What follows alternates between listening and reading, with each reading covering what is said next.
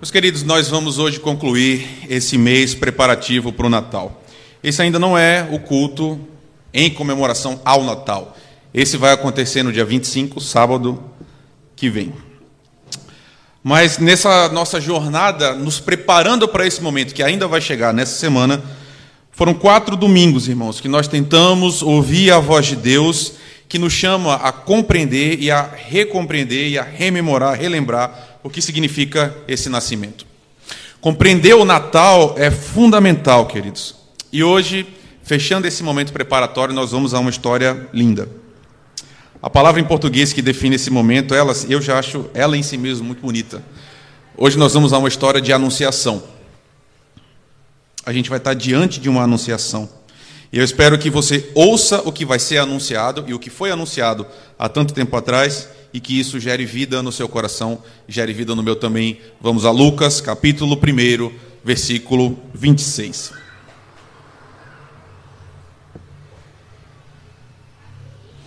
Lucas, capítulo 1, versículo 26.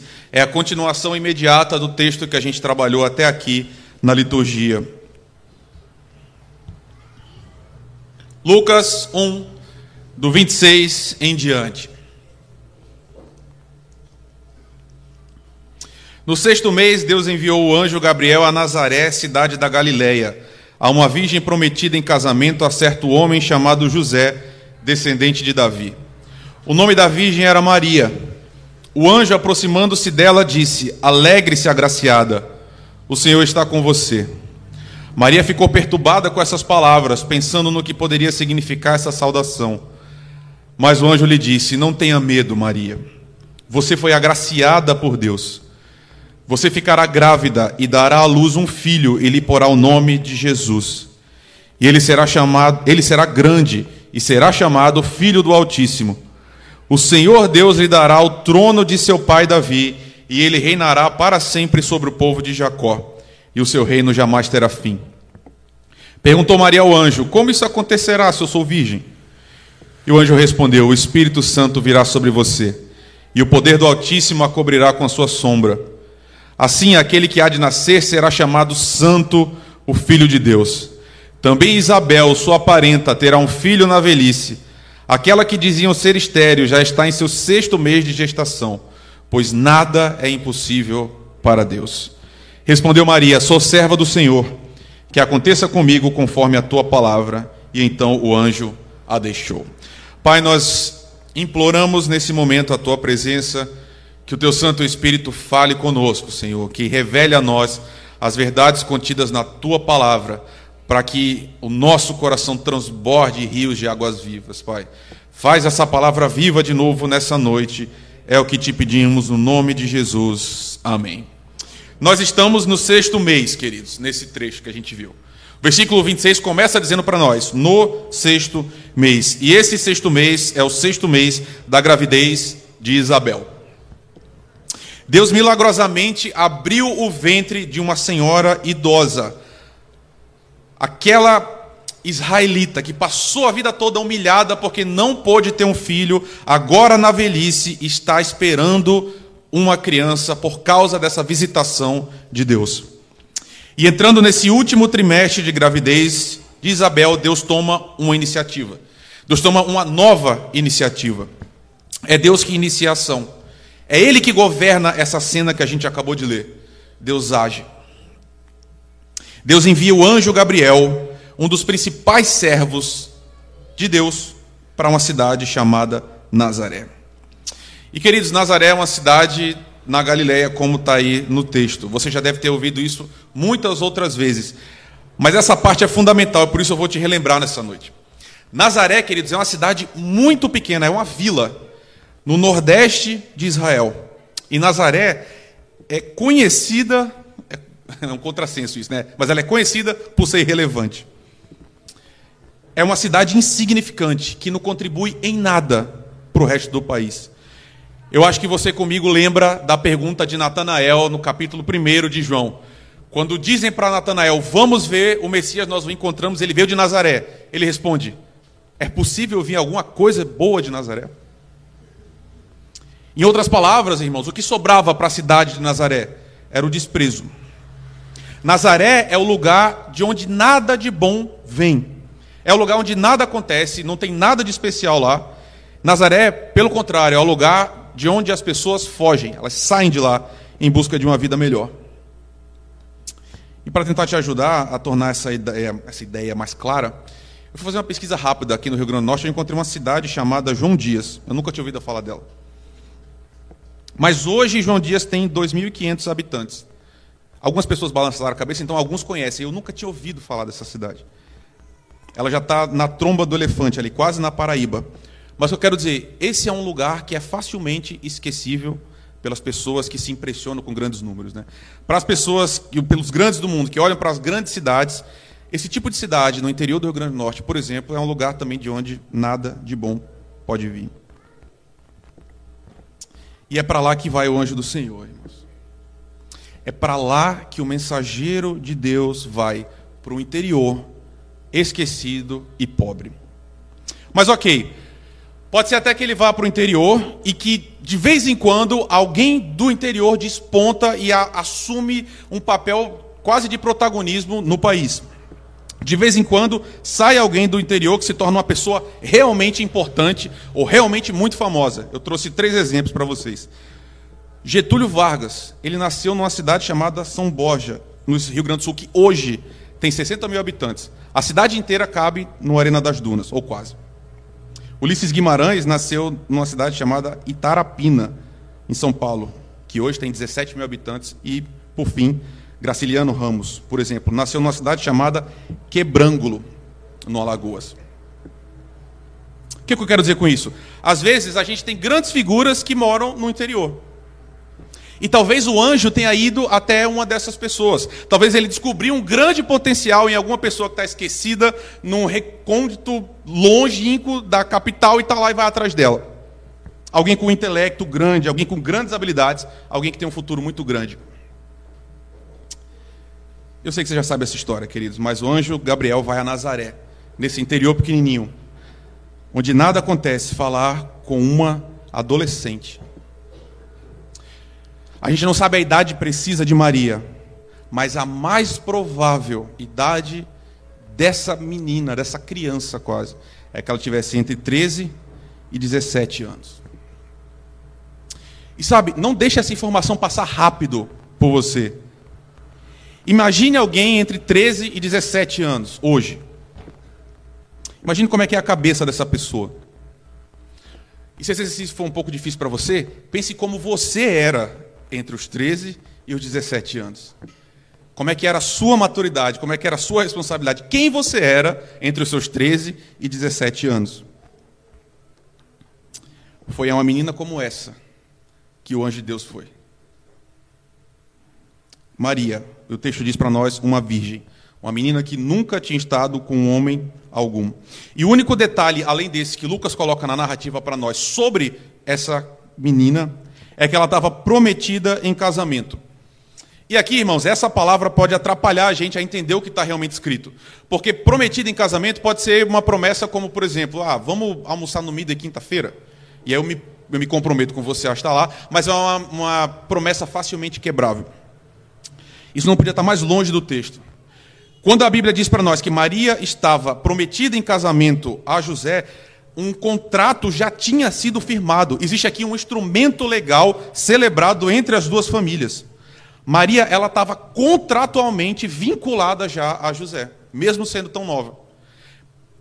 Aqui é, um, aqui é só uma curiosidade, certo? Mas para nós hoje, o noivado não podia estar mais distante disso. Porque se você fosse judeu, você com dois anos de idade já podia estar contratualmente ligado a uma outra pessoa, se os seus pais decidissem assim. E esse vínculo era tão forte, era um vínculo formal tão intenso, que se ele fosse dissolvido, era considerado um divórcio. Se Maria aqui, por exemplo, decidisse não, se você está noivo de alguém, por exemplo, você pode simplesmente chegar à conclusão e falar: ah, não quero mais casar com essa pessoa por qualquer que seja o motivo. Não Israel. Não se você tivesse prometido em casamento nesse tempo. Dissolver um contrato desse era em si mesmo já considerado um divórcio. E se, e se José morresse, ou se Maria morresse também, o que ficasse era considerado um viúvo ou uma viúva. O que, que eu estou dizendo isso tudo para você? Porque mesmo sem morar na mesma casa, esse casal, gente, entre 13 e 17 anos, mais ou menos os dois, eles estavam vinculados um ao outro. Essa é a situação. Um adolescente virgem que está prometido em casamento recebe a visita de um anjo. Versículo 28, olha aí comigo. O que, que esse anjo vai falar? Qual é a mensagem? Primeira, o anjo, aproximando-se dela, disse: Alegre-se, agraciada, o Senhor está com você. Essa é a saudação do anjo. E ele diz várias coisas. Só nessa frase ele diz muita coisa. Ele diz: Maria, fique alegre, fique feliz, fique cheia de alegria. Por quê? Porque você foi agraciada. O que é agraciada, irmãos? Você recebeu de Deus uma graça, você recebeu de Deus um benefício, um presente. E mais, o próprio Deus está com você. É isso que o anjo diz. O Senhor está com você, Maria. Meu irmão, minha irmã, talvez não aqui, certo? Mas se a gente sai desse ambiente para outras expressões cristãs, evangélicas, quase todo mundo gostaria de ter uma experiência parecida com essa. Se você conversa com outras pessoas, que quase todo mundo tem vontade de ver um anjo, tem vontade de receber uma visita, alguma coisa nesse sentido. E de repente aparece, imagina para você, certo? Você saiu aqui hoje, voltou para sua casa, de repente aparece um anjo para você e diz assim: Fulano, fique feliz, você recebeu um presente de Deus. Qual é a sua reação? A reação de Maria é, é muito parecida com a reação de vários outros personagens da Bíblia, certo? Versículo 29. Maria ficou perturbada com essas palavras, pensando no que poderia significar essa saudação. Essa criança, irmãos, essa adolescente, ela está confusa. Ela não está entendendo o que está acontecendo, o que é, obviamente, absolutamente natural. Afinal, não é todo dia que anjo aparece trazendo notícia direto de Deus. E ela não entende bem o que o anjo diz. E agora ele vai explicar. E agora vem a mensagem central do que o anjo vai dizer para Maria, versículos 30 ao 33. Mas o anjo lhe disse: Não tenha medo, Maria. Você foi agraciada por Deus. Você ficará grávida e dará à luz um filho. Ele porá o nome de Jesus. Ele será grande e será chamado o Filho do Altíssimo. O Senhor Deus lhe dará um trono de. Perdão, o Senhor Deus lhe dará o trono de Davi, seu pai, e ele reinará para sempre sobre o povo de Jacó, e o seu reino jamais terá fim. Meu irmão, minha irmã, a gente olha essa história e aí é claro, com mil camadas de, interpretação ao longo dos anos, e a gente está aqui diante desse cenário, aí tem um monte de luzinha, aí tem toda essa história, e parece uma coisa maravilhosa, não é? Mas que presente, não? Qual é o presente de Deus para Maria? Deixa eu ser bem claro para você: o presente de Deus para Maria é uma gravidez indesejada. No sentido mais imediato da palavra. Porque a última coisa que Maria quer na vida dela é uma gravidez antes que de fato o casamento dela se consuma. Antes que ela se deitasse com o marido dela, ela ia ficar grávida, diretamente a partir de uma visitação dos céus. Esse é o presente de Deus para Maria.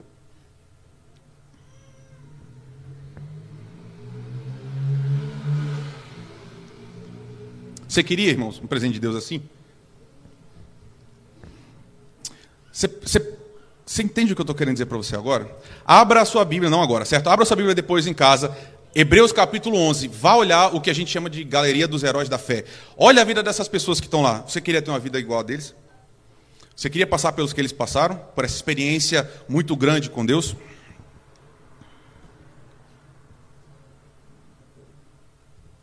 que estou querendo dizer para você, meu irmão, minha irmã? Daqui a pouco eu vou deixar isso mais claro. Mas se por um lado foi difícil, por outros, Maria foi a mulher mais agraciada da história. Porque no seu ventre habitava Jesus Cristo, o homem, Deus. Deus veio ao mundo através dessa mulher. E aquele que está no seu ventre é o grande, ele é o filho do Altíssimo. É aquele que vai receber o trono de Davi, o seu pai é aquele que vai reinar sobre o povo de Jacó e o seu reino não vai ter fim. É o que diz o anjo. De novo, uma adolescente de 16 anos, grávida do rei do universo, do Senhor dos senhores, o rei de toda a terra, sendo nutrido, sendo gestado, sendo embalado por quase uma criança no interiorzinho de nada, sem importância, que tá, carregava em si mesmo a luz do mundo. E o que se segue, então, é uma pergunta maravilhosa. Eu não sei se você vai perceber isso, mas eu espero te ajudar. A pergunta de Maria vai revelar o coração dela. Versículo 34. Respondeu Maria ao anjo: Como acontecerá isso se eu sou virgem? Se você lembra do, do texto que a gente leu na liturgia, você percebe que Zacarias teve uma reação muito parecida quando o anjo disse para você: Zacarias, você vai ter um filho. Ele diz assim para Deus: Como é que eu posso ter certeza disso? Versículo 18. Se eu sou velho e a minha mulher é de idade avançada, como é que eu posso saber disso? E as perguntas se parecem muito. Deus diz a mesma coisa: vocês vão ter um filho. E aquele homem diz: Como é que isso vai acontecer? Como é que é possível que isso aconteça? E Maria diz: Como é que isso vai acontecer se eu sou virgem? Primeiro recebeu uma punição de Deus, a segunda recebeu graça. A segunda recebeu não só graça, recebeu encorajamento também. Olha a parte final do que o anjo diz. O anjo respondeu. Quando Maria pergunta: Como é que isso vai acontecer? O anjo responde: O Espírito Santo virá sobre você, e o poder do Altíssimo a cobrirá com a sua sombra. Assim, aquele que há de nascer será chamado Santo, o Filho de Deus. Também Isabel, sua parenta, terá um filho na velhice, e aquela que diziam ser estéreo já está em seu sexto mês de gestação. E vem a frase do capítulo: Pois nada é impossível para Deus. Qual é a diferença, irmãos? Qual é a diferença da experiência de Zacarias, que foi reprovado, e de Maria? O que Maria pergunta não é assim, Deus, como é possível isso? Duvidando da capacidade de Deus em cumprir a promessa. Pelo contrário, o que Maria está pedindo é: Senhor, como é que isso vai acontecer? Qual é o processo? O que, que eu tenho que fazer? Basicamente é isso que ela está perguntando. Por isso que ela não encontra reprovação. Pelo contrário, o anjo vai acalmar o coração de Maria e vai dizer: Maria, não se preocupe. Você não vai precisar ativamente fazer nada. Deus estará com você. E nada é impossível para Deus. É quase como se ele dissesse, e ele ainda fala da prima dela, né? Fala assim: Maria, na hora que você duvidar, na hora que você ficar preocupada, olhe para sua prima. Ela já é uma idosa, passou a vida toda estéreo e ela está grávida agora. Todas as vezes que você via a barriga de Isabel, sua prima, você vai lembrar: para Deus não há nada impossível. Confie, Ele vai cuidar de você. Por isso que essa, essa meus irmãos,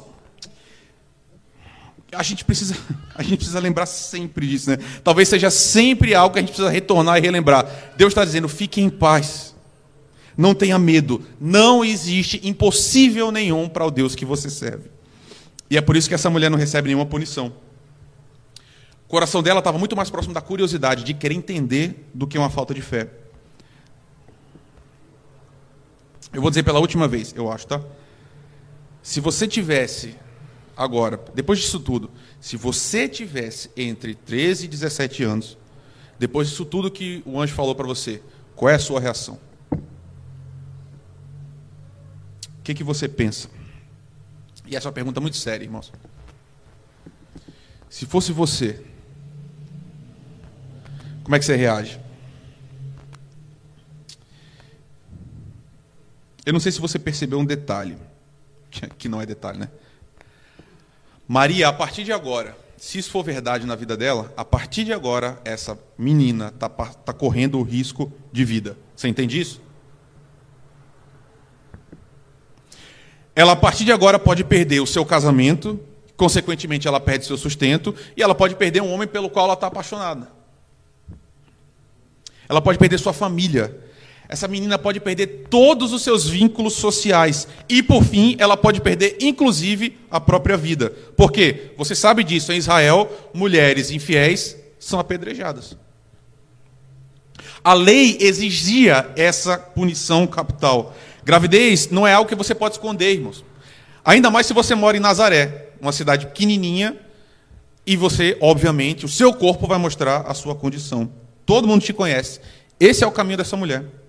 O que dá diante dela agora é um caminho de dor, de incompreensão, de sofrimento. E meu irmão, minha irmã, eu não sei se você consegue entender isso que eu estou falando para você, pelo menos com a... eu não sei se estou conseguindo passar, isso que eu estou querendo dizer. Mas até hoje o nome dessa mulher é jogado na lama e é vilipendiado. Claro, uma parte adora, né? Mas outra, eu lembro demais, eu estava no Henrique Castiano, estava no primeiro ano do ensino médio. O professor meu de história, cara entrou numa aula assim com toda a empáfia do mundo, o cara se achava, chega arrotando assim a grande ciência dele, e ele falava assim: "Ah, eu sei muito bem que é esse tal de Espírito Santo mesmo que habitou com Maria". A ideia dele era tipo assim: "Ah, essa mulher aí não me engana. Eu sei muito bem o que aconteceu". Que eu estou querendo dizer para você? Qual é, a sua, qual é a sua resposta? Qual seria a sua reação? Como é que você lida com a situação?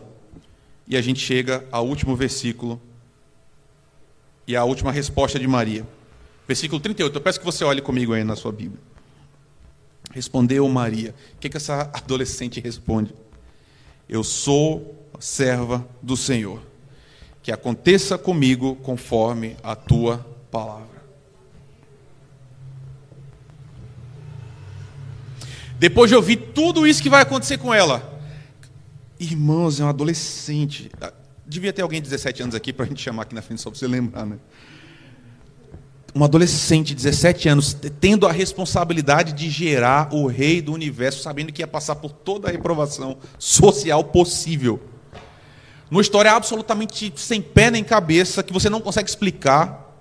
E ela diz: Senhor, eu sou sua serva. Sabe o que significa a palavra serva no grego? É escrava. A tradução suaviza um pouco. O que Maria está dizendo é: Eu sou escrava de Deus, eu não tenho vontade. A vontade do meu Senhor é a minha vontade. É isso que o Senhor quer para mim, é isso que eu vou fazer. Aconteça comigo conforme a tua palavra.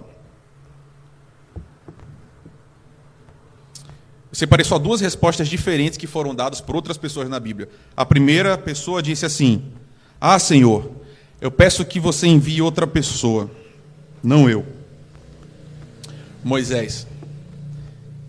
Teve outro homem que respondeu: Mas eu disse: Ah, soberano Senhor, eu não sei falar, pois ainda eu sou muito jovem. E esse é o primeiro capítulo de Jeremias. Um grande profeta. Na verdade, dois são grandes profetas, né? Mas o mediador da lei da antiga aliança. E um grande profeta, quando Deus falou, falou assim: Ah, não, Deus, eu não, por favor. E brigaram com Deus que não queria ir. Maria, uma mulher, uma jovem disse assim: Senhor, é isso que o Senhor quer para mim? Esse é o desejo do Senhor para mim, essa é a minha missão. Eu estou aqui, que aconteça comigo conforme o que o Senhor quiser. Queridos, tem tanta coisa que a gente pode aprender com esse texto. Eu vi várias pregações sobre ele, várias pessoas vão por caminhos diferentes. Eu quero destacar só duas coisas, bem rápidas. Em primeiro lugar, eu, esse texto me desafia tanto, queridos, tanto. Porque até hoje, eu já sendo pastor, eu já sendo batizado com o Espírito Santo de Deus, eu tendo a idade que eu tenho, eu não sei se eu teria a humildade que essa menina teve. Eu não sei se a minha fé é tamanha de Deus chegar para mim e falar assim: Rafael, eu quero que você faça isso. E se for realmente difícil, você está entendendo o que eu estou querendo dizer para você? Se Deus chegar para você e pedir algo realmente difícil para você, qual é a sua resposta? Sabe por quê, irmãos? Porque eu não sei, eu não quero ser muito exagerado nisso. Mas a nossa vida cristã ela é meio imperturbada. Assim, a gente passa por problemas. Eu sei que vocês enfrentam lutas, eu também enfrento. Mas você concorda comigo que não chega perto do que essa menina passou?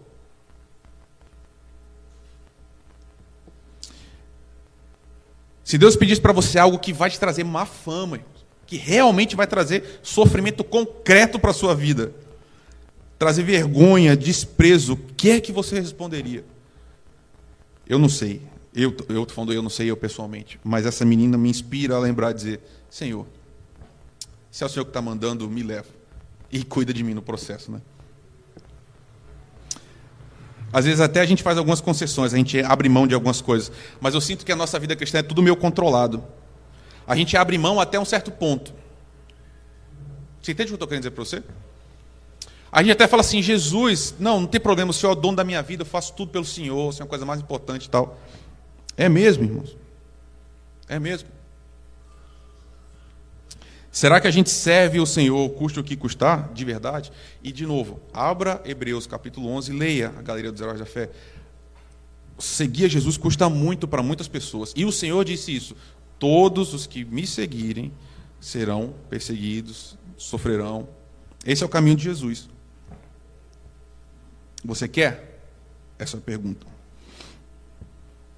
A relação com Jesus, irmãos, e é sério, é sempre assim. Não existe outra alternativa. Ou você é 100% de Jesus Cristo, ou você é 100% seu. Ou a sua vontade é 100% debaixo da dele. Jesus, eu já eu cito direto esse versículo, né? Jesus fala: "Não adianta ninguém me chamar Senhor se você não faz o que eu digo". Viver com Jesus Cristo não é ter o nome no hall de membros da igreja presbiteriana, nem vir aqui uma vez por ano no Natal, nem, não é nada disso. Não adianta o dízimo que você dá, ah, eu já contribuí com não sei quantos prédios, tinha obra, eu dou lá meu dízimo. Você segue Jesus, você obedece Jesus Cristo.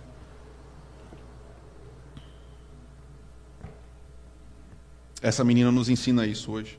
E tem uma segunda lição só que eu quero destacar. Se você parece comigo, o seu coração é muito parecido com o de outro homem também, que estava muito errado, que é o de Samuel. Às vezes a gente julga pelo que a gente enxerga. De novo, aquele profeta, a função dele era escolher o próximo rei. Quais, quais eram os critérios que ele usou? Ele olhou para os homens e falou: ah, vamos procurar o mais bonito, o mais alto, o mais forte, o mais valente. Deixa eu refinar a pergunta. Se você fosse Deus e você fosse enviar o Salvador do mundo, você mandava ele para onde? Eu nem lembro o nome da cidade que eu falei. É João Dias o nome da cidade que eu falei Pronto. Você mandava para João Dias? Ou você mandava, sei lá, Nova York? Ou qualquer outra grande cidade aí? Onde é, Jesus, onde é que Jesus apareceu, irmãos? Ele apareceu em Jerusalém, em Roma, foi em Constantinopla. Quem foi a mãe de Jesus? Foi uma grande princesa, alguém super conhecido, alguém que era escolada, filha de rei, que nasceu no palácio, viveu lá para sempre. Meu irmão, minha irmã, eu não sei se essa palavra ainda te toca, mas Deus escolheu um interiorzinho e um casal de adolescentes pobres, tão pobres que eles não conseguiam nem pagar a, o sacrifício que era requerido no templo. E sabe, esse casal, Jesus Cristo, não nasceu no Sírio Libanês, nem nasceu no Albert Einstein. Jesus nasceu numa fazenda.